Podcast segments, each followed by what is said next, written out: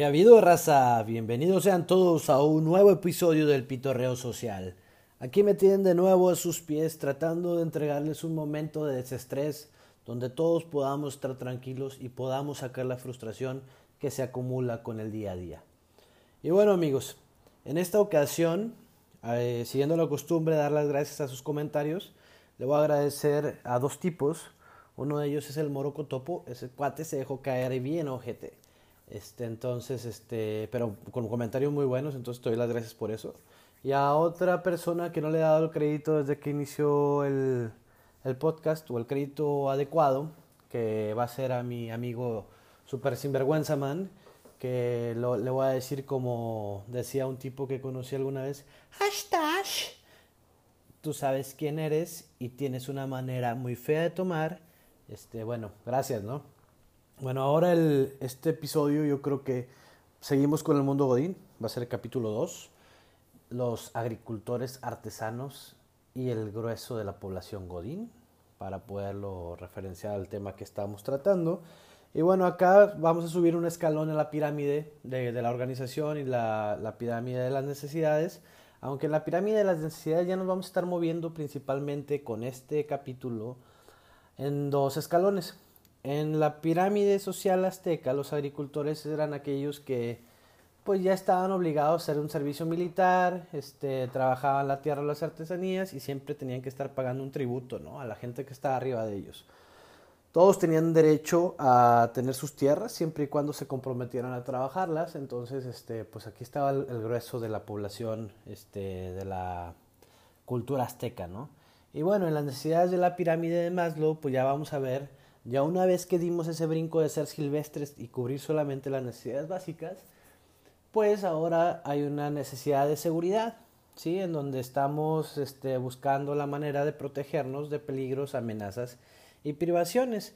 Y bueno, porque la verdad, como dicen, el, hombre se acostumbra a lo que sea menos a no comer, ¿verdad? Entonces, bueno, en esa parte la gente está buscando luego este, crear una, una burbuja y curiosamente la gente por el miedo a perder esa seguridad no se sale de la burbuja y se queda estancado en ese, en ese escalón este, de la estructura organizacional. Y también va muy de la mano de las necesidades sociales que tiene la persona, que es sentir que pertenece a un grupo y la necesidad del amor, ¿no?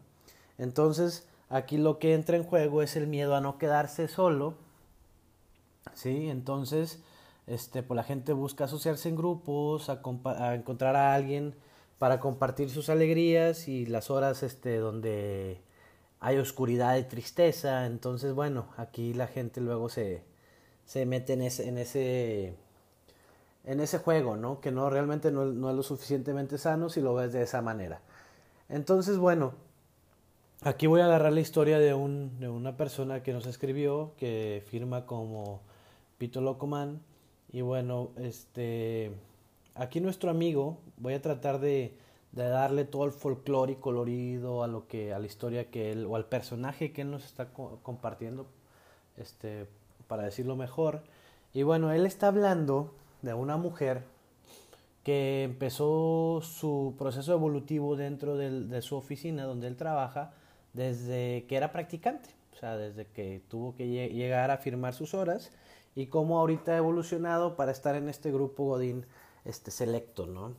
Eh, bueno, él nos cuenta que esta mujer es nada atractiva, que si la pudiéramos imaginar es más o menos, se parece a Rafiki, el chango que sale en el Rey León, así con los ojos saltones y nada atractiva, nada carismática, nada graciosa, es de ese tipo de personas que hace una broma y la repite como cinco veces riéndose ella sola para ver si pega y que realmente nunca, nunca pega. Y que en su manera de caminar es muy graciosa. Parece que cuando va caminando se, va, se le van a quebrar las rodillas, cuando trae tacones porque no lo sabe usar. Y lo describe así más o menos entre la grulla de Kung Fu Panda. O a mí me suena así como a los perritos esos que había antes, que seguramente los millennials no los van a alcanzar a sacar, que cuando les apachorrabas al cuadrito de abajo se desbarataban todos y pues se caían, ¿no? Entonces lo que hizo esta persona fue que cuando estaba como practicante fue, se acercó con una persona de mayor jerarquía. pero había algo más grande que la jerarquía que ella tenía o que esa persona tenía y era su ego. Entonces, esta muchacha llega y le dice que para ella siempre fue su sueño estar con un líder de ese calibre, que quería una oportunidad para demostrar, que le diera chance de, a una vez que se graduara, poder ocupar un puesto dentro de su equipo de trabajo, bla, bla, bla. Entonces esta mujer con el ego inflado le dice, va, aquí tengo un súbdito, aquí con ella siempre voy a tener a alguien que agache la cabeza cuando dé una orden, ¿verdad? Entonces pues así fue como entró, ¿no? A la organización. Entonces hizo de un puesto. Entonces ella fue a pedir su tierrita para ponerse a trabajar. Pero, oh sorpresa, no cambió nada. Cuando ella estaba de practicante, si tú querías buscar un foco de ineficiencia, con que la buscaras a ella ya sabías donde la gente no estaba haciendo nada. Y curiosamente, las generaciones de ahora es más fácil que se unan a ese flow de tratar de hacerse güeyes y no hacer nada que en ponerse a trabajar. Entonces siempre había un grupito con ella algo significativo, ¿no? Y ahora que dio el paso a hacer este, estar en y cubrir sus necesidades de seguridad a través de un sueldo donde ella tiene la capacidad de pagarse su gasolina, sus salidas al antro, entre comillas, porque ahorita vamos a extender un poco más el tema con lo que nos están platicando. Y bueno, este, pues ya no, se, se, se arrima con un grupo de millennials, entre comillas, donde hay este, gente que son tan más cerca de ser chaburrucos que otra cosa, y pues este, ahí está en un grupo, ¿no? Donde unos sí son buena onda, yo sí a lo mejor daría un, un, cacahuate por ellos, como dice aquí el pito loco, pero pues está complicado, ¿no? Hay, hay gente que la verdad no, no suma, pero bueno. Lo curioso es que esta mujer pues sigue siendo una sinvergüenza, ¿no? En el puesto donde está. Este, se hace güey, la cambian de puesto porque la persona que la puso ahí no sabe reconocer su error o no quiere perder un súbdito, entonces dice, déjame la muevo a otro lado a ver si en este lado sí jala, pero curiosamente da lo mismo y la gente que llega a suplirla pues se da cuenta que tenía un reverendo desmadre porque no sé absolutamente nada. Y bueno, esta persona, en su afán de cubrir su necesidad social, pues tenía un novio y el novio era foráneo y lo arrimaba siempre con su grupito de amigos, entre comillas, y se lo llevaba a pistear, a agarrar el pedo. Pero curiosamente ella era siempre la que pagaba. Y muchas veces les decía a sus cuates que pagaran por ella y ella después se acomodaba con ellos para poder este, pagarle a su vato el pedo, ¿verdad? Y el vato no tomaba, así que tú digas agua mineral, ¿verdad? Así se ponía sus buenas pedas. Y, lo, y también el vato era, era foráneo y pues venía muy de vez en cuando. Y lo curioso es que ya se estaban casando. Seguramente este vato lo que tuvo en la cabeza fue el miedo a no encontrarse a nadie más, ¿no? O fue la comodidad de estar con alguien que le hiciera todo, le solapara todo. No sé, digo, este, luego uno, por no, no querer estar solo, pues toma decisiones muy, muy estúpidas y, se conforma con lo que sea. Y se me hace que este fue la razón de que este vato estuviera en esa relación. Entonces ella ya bien cagada porque el vato no ponía de su parte, pues dice, lo va a cortar pero como ya nos vamos a casar, el vato va a regresar de rodillas y me va a pedir perdón y me va a decir que va a cambiar. Pero ojo, muchachas, hey, los hombres no somos semáforos para andar cambiando, ¿ok? O sea, lo que ven es lo que hay.